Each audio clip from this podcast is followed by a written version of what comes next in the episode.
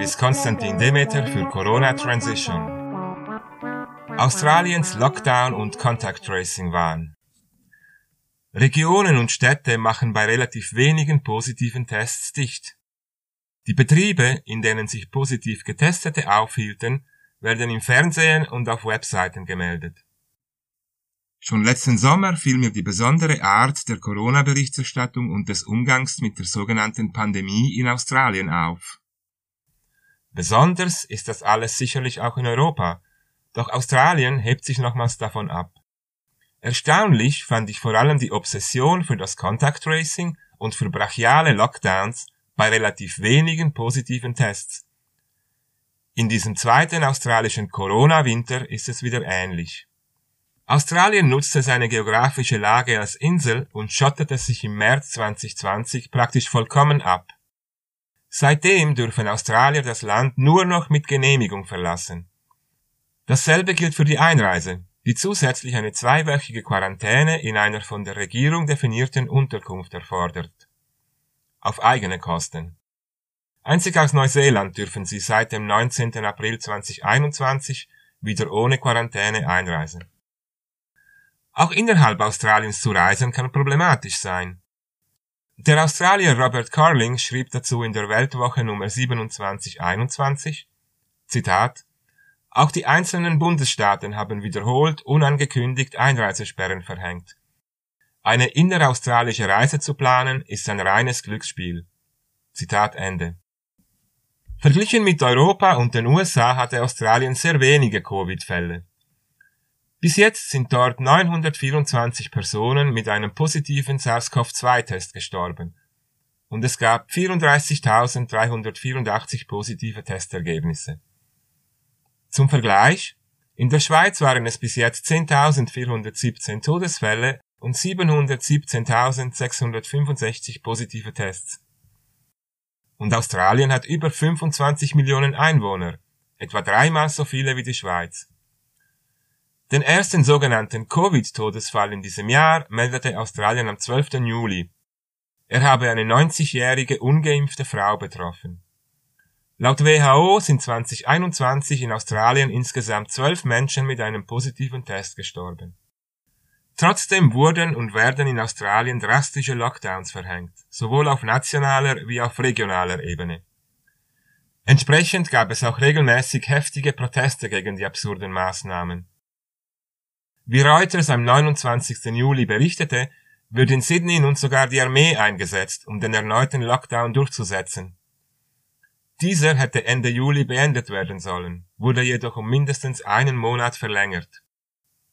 Letzten Donnerstag sei im Bundesstaat New South Wales, zu dem Sydney gehört, ein neuer Rekord mit 239 neuen sogenannten Fällen an einem Tag registriert worden.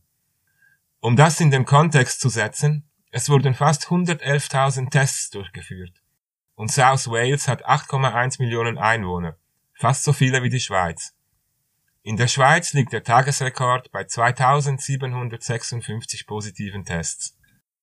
Nicht kommuniziert wird in Australien, wie auch anderswo, wie viele der positiv Getesteten symptomatisch sind.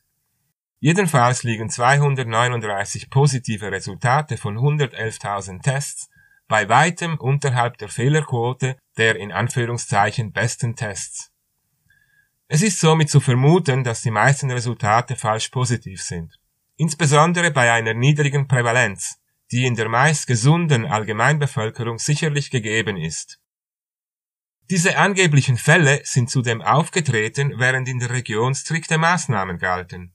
Nach dem Motto wenn ein Medikament nicht funktioniert, erhöhe die Dosis, werden nun die Maßnahmen verschärft. Wie Reuters bekannt gab, würden Masken nun auch im Außenbereich obligatorisch. Zudem werde der Bewegungsradius der Bürger von 10 Kilometern vom Wohnort auf 5 reduziert. Aus dem Haus dürfen die Menschen sowieso nur, wenn sie einer essentiellen Arbeit nachgehen oder wenn sie eine begründete Rechtfertigung dafür haben. Um einige Beispiele der in Greater Sydney geltenden Maßnahmen zu nennen, nur eine Person pro Haushalt und Tag darf die Wohnung verlassen, um Lebensmittel oder andere Waren und Dienstleistungen einzukaufen.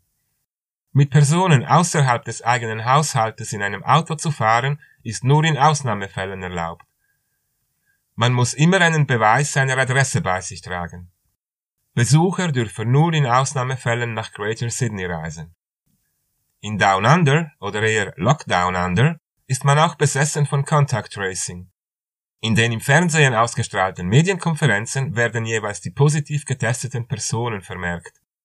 Es werden zwar nicht die Namen erwähnt, doch wo genau sich die Person zu welchem Zeitpunkt aufgehalten hat. Es werden die Namen der Restaurants, Geschäfte und anderen Orte genannt und zum Teil auf Grafiken angezeigt. Alle, die im selben Zeitraum an diesen Orten waren, sollen sich testen lassen und sich isolieren. Auf den Webseiten der Gesundheitsämter werden sämtliche Orte und Zeitspannen aufgelistet. Die neuesten sogar mit interaktiver Karte. Die Todesfälle werden an den Medienkonferenzen einzeln erwähnt mit Angaben von Alter, Wohnort und Impfstatus. Die positiven Testergebnisse werden akribisch zurückverfolgt, um zu erfahren, wo sich die entsprechende Person angesteckt haben könnte. Wenn das nicht gelingt, werden sie als Mystery Cases definiert. Es erübrigt sich zu erwähnen, dass auch Australien seinen digitalen Virusdetektiv hat. Die Contact Tracing App COVID Safe.